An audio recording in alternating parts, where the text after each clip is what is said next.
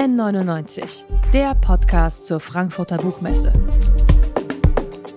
Von Detektor FM, dem offiziellen Podcastpartner der Frankfurter Buchmesse.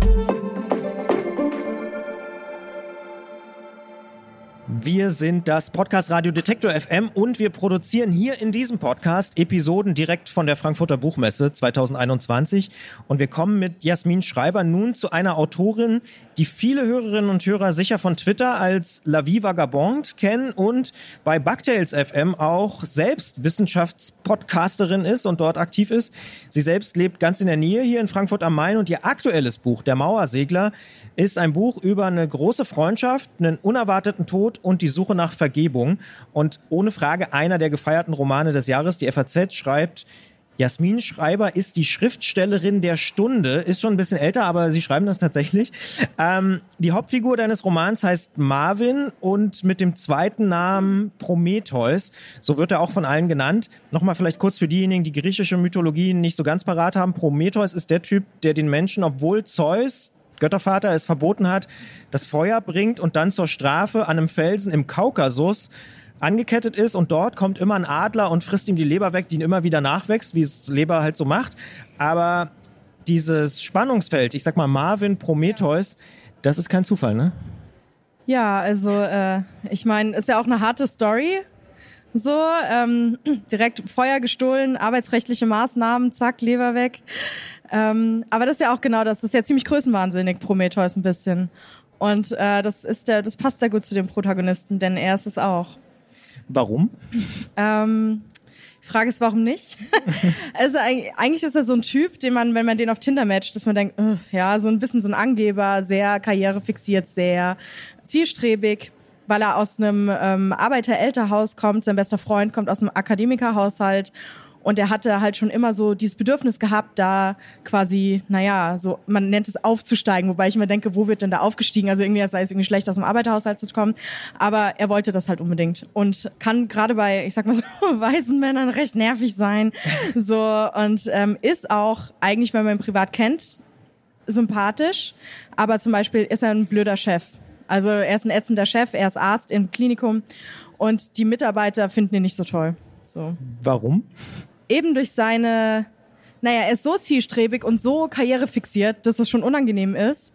Und dass er da auch sehr wenig Zeit darauf verwendet, irgendwie sich Gedanken macht über Mitarbeiterinnenförderung oder irgendwas.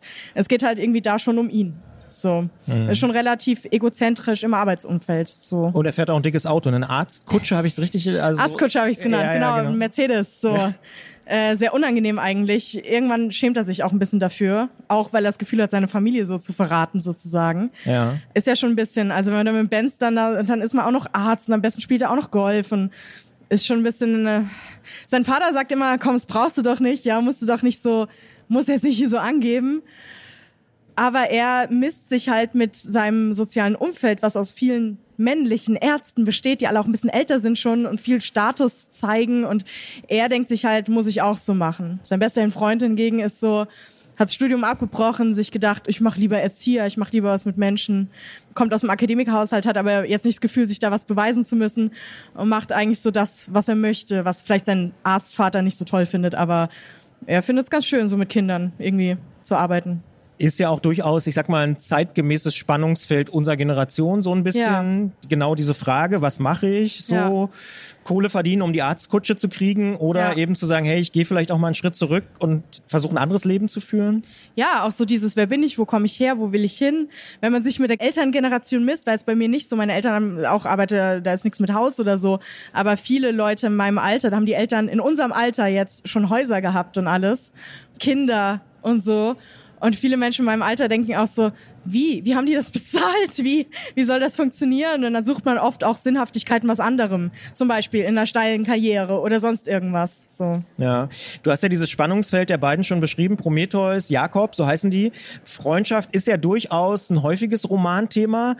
Gibt es was ganz Besonderes an dieser Freundschaft aus deiner Sicht oder muss das gar nicht sein? Muss das gar nicht besonders sein? Oder ist es dieses Spannungsfeld, was du auch schon beschrieben hast? Ja, ich wollte gar nicht jetzt so, auch diese zwei Leute sind ja eigentlich so irgendjemand. Also keiner von denen hat eine besondere Fähigkeit oder ist irgendwie so wie niemand anderes sonst ist, sondern es sind einfach zwei Typen. Einer, der nervt ein bisschen, weil er so ein bisschen arrogant ist, aber eigentlich ist es ein netter Kerl. Und der andere ist halt so ein richtig lieber Typ, einfach so ein guter Kumpel. Und ähm, das ist halt so eine Kindheit, eine Freundschaft, die aus der Kindheit erwachsen ist. Und ich finde, wenn man es vergleicht mit Freundschaften, die man erst eingeht, wenn man schon erwachsen ist, haben die oft auch eine ganz andere Form von Stabilität. Also Freundinnen aus der Kindheit, irgendwie, mit denen ich mich dauernd fetze, zwei Jahre reden wir nicht miteinander so, aber letztlich fällt man trotzdem immer wieder ineinander zurück, weil man sich schon so lange begleitet hat und all die hässlichen Sachen voneinander mitbekommen hat. Pubertät, Horror, ja, all das.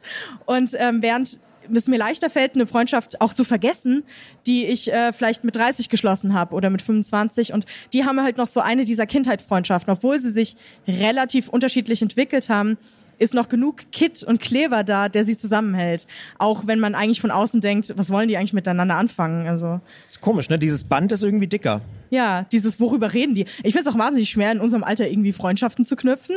Also jetzt wenn man anfängt zu studieren oder irgendwo neu vom Job hinkommt, ähm, da kann man noch Leute, Leute kennenlernen. Ich jetzt als Schriftstellerin, ich weiß, oh, Auf zu einem Buch so, hey, wie geht's? so, ja. Also, ähm, ja. Ja, ist interessant. Ist vielleicht natürlich auch eine Altersfrage, ne? Aber was ich spannend finde, gerade für uns als Detektor natürlich, ist auch, dass Musik für dich beim Schreiben eine wichtige Rolle äh, spielt. Also du hast mal erzählt, dass du beim ersten Roman irgendwie Coldplay und am Ende immer Scooter oh gehört Gott, hast. Ja, ja ich will gar nicht weiter drauf eingehen. Bitte nicht. Jetzt aber hast du gesagt, und das kann man übrigens auch nachhören bei einem großen Musikstreaming-Dienst. Die Playlist heißt Danish Sea, glaube ich, mit ja. 72 Songs. Das ist eher so skandinavische Musik mhm. und ich sag mal deutlich detektorkompatibler. Ist da was passiert in der Zwischenzeit? Oder? Nee, das ist einfach mein Musikgeschmack. Zum Glück hatte ich diesmal nicht den Zwang, irgendwie das war bei Abschied von Hermine so. Ich weiß nicht warum, ich komme nicht am besten konzentrieren, als ich Scooter We Take You Higher in Schleife und das 72 Stunden gehört habe. Es war psychisch unglaublich belastend. Ich guck mal kurz, der Musikredakteur dreht ja schon sehr. Bitte nicht einpflegen. ähm, genauso wie Coldplay ähm, ähm, äh, Warning Sign, Horror, ja. Aber irgendwie, warum auch immer, konnte ich dann gut schreiben und ich habe auch die Lieder dann immer seitdem nie wieder gehört.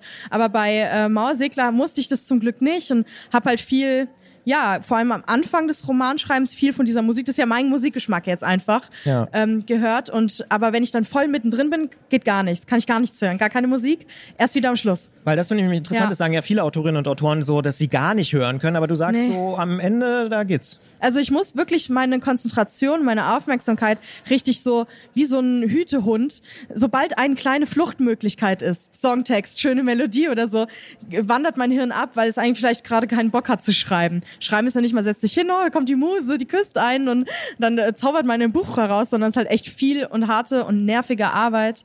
Und deswegen lieber keine Geräusche, weil alles, was dann irgendwie, oh, Mensch, da drüben liegt Staub, ich glaube, ich sollte jetzt mal saugen, ist auch ungesund. so, furchtbar. Aber wie, wie schreibst du? Ist es tatsächlich so, 8 Uhr, du setzt dich hin, bis 16 Uhr wird durchgeschrieben oder? Ja, so durchgeschrieben. Ja, in den Abgabephasen ist wirklich so, dass ich dann zum Teil wirklich irgendwie 13 Stunden am Stück abreiße mit einmal schnell zwischendrin okay, essen, wow. ein bisschen Gassi. Ja, das ist dann, weil ich immer so schon immer auf den letzten Drücker quasi alles fertig mache. Aber ja, es ist halt wirklich so, oh, ich habe jetzt keine Lust zu schreiben, egal. Ich setz mich hin, fang an, muss auch da einfach anfangen und die ersten, das ist wie bei Pfannkuchen, so erste, was ich schreibe, so erste kann weg. Muss, kannst du einem Hund geben, ja, das ist einfach schlecht. Aber irgendwann kommt man rein. Schreiben ist wie Pfannkuchen machen. Ja, wirklich, so erste kann weg. Marianengramm hatte ich vorher schon mal geschrieben. Echt ein beschissenes Buch. Also wirklich so echt schlecht. Ich habe das dann auch weggeschmissen. Also auch meine Agentur so, hey, willst Über du nicht 200 was? Seiten komplett. Ja, ja, komplett, mehrfach, mehrfach. Ich glaube insgesamt 800 Seiten Seiten immer wieder halt. Ja. Und dann habe ich es mir angeguckt und die Agenturen so, doch, doch, ist ein gutes Buch. Und ich habe es mir so angeguckt, so, Mann, ist richtig, schle ist richtig schlecht. Ich so, okay, weg, ich muss von vorne anfangen. Das wäre echt Horror gewesen. Wann also, merkst du, dass ein Pfannkuchen gut ist? Also wenn er ein Buch ist? Ähm, wenn ich nicht mehr da ins Bedürfnis fühle, wieder von vorne anzufangen. Also wenn ich da einfach äh, sage, okay, ich schreibe das jetzt und dann so, ja, es, wenn ich dann irgendwie denke, okay, es ist nicht perfekt oder so, aber es passt schon irgendwie. Oder wenn der Teig alle ist. Ja. Oder wenn mein Verlag sagt Deadline. er sagt, Jasmin, du musst jetzt abgeben. Na gut. Ja.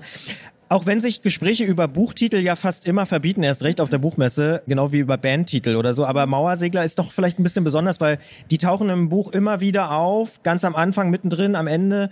Und immer wieder gibt's vor allen Dingen diesen Perspektivwechsel, also die Frage, was wohl ein Mauersegler über Menschen denken würde oder über ja, uns von oben herab sozusagen, was, was wir da so am Boden machen. Ich nehme mal an, eine Silbermöwe oder eine Stadttaube wäre kein Ersatz für den Mauersegler.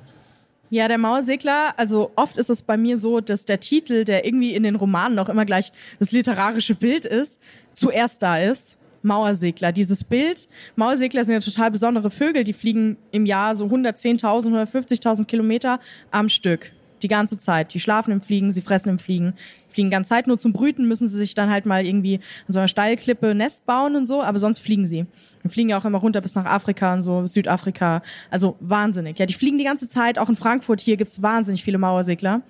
Und ähm, das Ding bei Mauerseglern ist, wenn die geschwächt werden durch irgendwas, durch eine Krankheit, durchs Alter oder so, wenn die dann runterfallen, da kommen die nicht mehr selber hoch, weil die haben so bestimmt gebaute Füße, die nicht dafür gemacht sind, so jetzt wie Amseln da so rumzuhüpfen oder so. Die liegen dann da und dann brauchen sie, also diese alten Vögel, bitte nicht einfach ausprobieren, ja, brauchen dann halt irgendwie manchmal, dass man sie hochhebt, ein bisschen in die Luft wirft, damit sie wieder losfliegen können.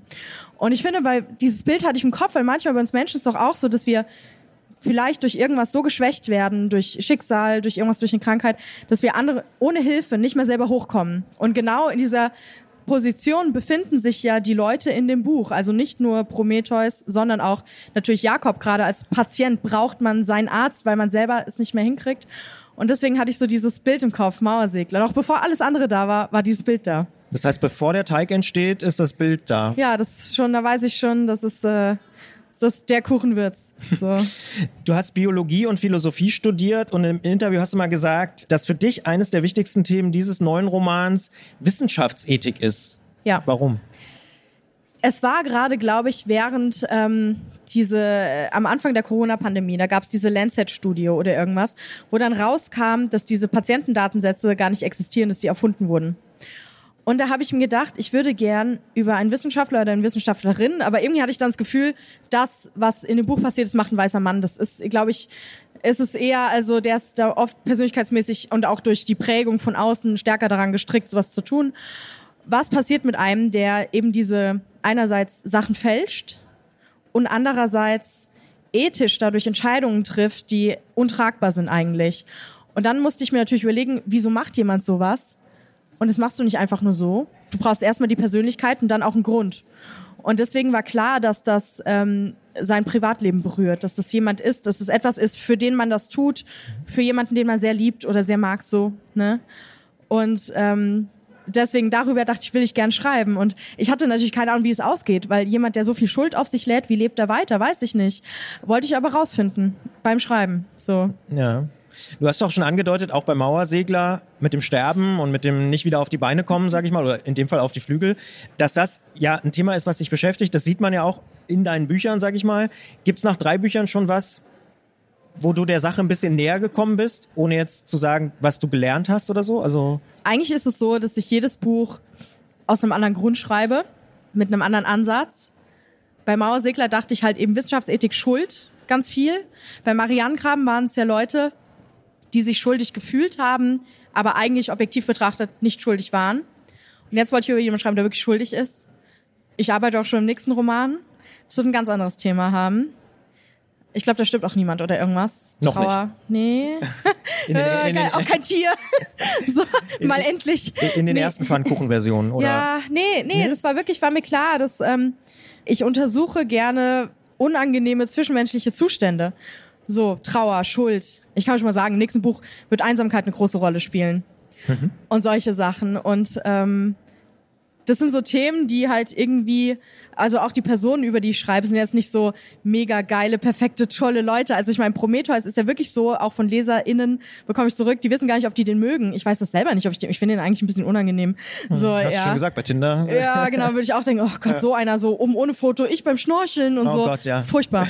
So, ja. Und Ja. Ähm, Auf Indonesien oder so. Ja. ja, ja, genau. Ja. Hier, Foto, oh, ich und Tiger. Oh, guck mal, ich reite auf einem Elefant. Sowas halt, irgendwie so ein Angeber. Ja. Und ähm, ja, ich mag halt irgendwie über Menschen schreiben, die halt so sind wie jeder. Also jeder kennt so jemanden, jeder ist auch mit so jemandem befreundet, auch wenn man manchmal denkt, oh, muss, oh, der nervt schon wieder. So, oh Mann, Jonas, musst du das so machen? Aber trotzdem ist er im Freundeskreis und so. Und Ich, warum Einsamkeit? ich finde, es ist ein Thema, das viele Leute betrifft und äh, jetzt gerade Pandemie, so haben wir es alle noch mal ein bisschen gespürt, aber ich kenne auch viele Leute, die einsam sind. Also ich habe auch viel mit älteren Leuten zu tun. Und da herrscht zum Beispiel ganz viel Einsamkeit. Oder auch bei Leuten, die irgendwie, bei Müttern, die mit den Kindern alleine sitzen, zu Hause sitzen und irgendwie der Mann arbeitet und dann am besten noch auf dem Dorf, wo vielleicht nicht so viel Möglichkeit ist, jetzt mit den Kindern mal schnell in ein Café zu gehen oder sowas, in ein Elterncafé. Also ich glaube, viele Leute haben mit Einsamkeit zu kämpfen oft weiß man nicht mal, oft hat man Leute im Umfeld, vielleicht Arbeitskollegen oder sowas, die einsam sind und die gehen nach Hause und das war's dann. Deren ganze so weiß man nie, ja. Und Leute wollen das auch nicht eingestehen, weil es auch etwas ist, wofür man sich schämt oft. Und ähm, ich glaube, das trifft, es betrifft unglaublich viele Leute. Es gibt ja auch ja, jetzt. Der ist sozial nicht erwartet, ne? Ja, ja genau. So, ähm, ich habe mal ein Interview mit Bruce Darnell gehört wo man eigentlich denkt, ja, Bruce so, ja, Fans, ja, der ist mega allein, er will auch allein sein, selbstgewählte so allein sein. Ich weiß gar nicht, ob ich es dann Einsamkeit nennen würde, aber der mag das nicht mit Leuten und ist auch sehr schwierig und er meint auch ziemlich schwierig, fällt ihm schwer, neue Leute kennenzulernen, weil er auch selber recht, er empfindet sich selber als schwierig und meint dann auch so, ja, ähm, ich bin gern allein und es ist nicht so leicht, mich als Freund kennenzulernen. Der ist auch sehr viel allein und es klang manchmal so ein bisschen durch, dass es nicht immer unbedingt selbstgewählt ist, aber ja. Ja, ja, klar. Obwohl ich auch zum Beispiel jetzt in der Pandemie von vielen gehört habe, dass sie das ja wirklich auch quasi als Befreiung gesehen haben, ja. alleine zu sein und nicht immer unter Fand Leuten ich auch gut. zu müssen. Ne? Ich, ich bin ja. ja. auch so ein Eigenbrötler eigentlich. Also ich mag das auch, aber halt oft merkt man nicht, wenn es dann zu viel wird. Also ich habe dann irgendwann nicht gemerkt, dass es zu viel wurde und dann ging es mir psychisch immer schlechter und ich wusste erst nicht warum. Jetzt äh, habe ich wieder mehr mit Menschen zu tun und merke dabei, wie gut es mir dabei geht. Und habe ich gemerkt, erst dadurch, wie scheiße es mir vorher ging. Oh, ich habe scheiße gesagt. Naja, scheiße wie schlecht, ist vollkommen scheiße, okay. ist, scheiße vollkommen okay. ja. Gut. Ja. Äh, ja, da merkt man erstmal, wie schlecht es einem vorher ging. Oder wenn man dann auf einmal merkt, krass, ich habe heute noch nie mit niemandem geredet und gestern auch nicht oder so. Also wir sind ja trotzdem, wenn auch im Minimum soziale Wesen. Ja. Das stimmt. Leider. Steht der Titel schon fest? Du musst ihn natürlich nicht verraten, aber weil Ja. du sagst, der Titel steht zuerst, muss ja eigentlich. Ja, äh, da war es tatsächlich zum ersten Mal so, dass das Thema und ähm, die Figuren zuerst da waren und der Titel noch nicht so. Ähm, der Titel, der für mich auch immer so ein bisschen das Thema, äh, auch ein literarisches Thema transportiert, war da noch nicht so fest. Also Willst du Ja, verraten? Nein. Nee, auf keinen Fall. Ich glaube, dann kommt hier, ich glaube, ich habe meinen Verleger hier auch gerade vorbeisträuchen sehen. Der springt dann hier auf die Bühne und hält mir den Mund zu. Ja. glaube ich. Okay. Jasmin Schreiber sagt das. Wir sind gespannt auf den neuen Titel. Der aktuelle Titel ist Der Mauersegler. Das Buch kostet 22 Euro, ist im Eichborn Verlag erschienen. Dort auch der Verleger. Und wenn ihr mögt, kauft das Buch doch gern in eurem Lieblingsbuchladen. Vielen Dank für das Gespräch. Dankeschön. N99, der Podcast zur Frankfurter Buchmesse. Von Detektor FM, dem offiziellen Podcastpartner der Frankfurter Buchmesse.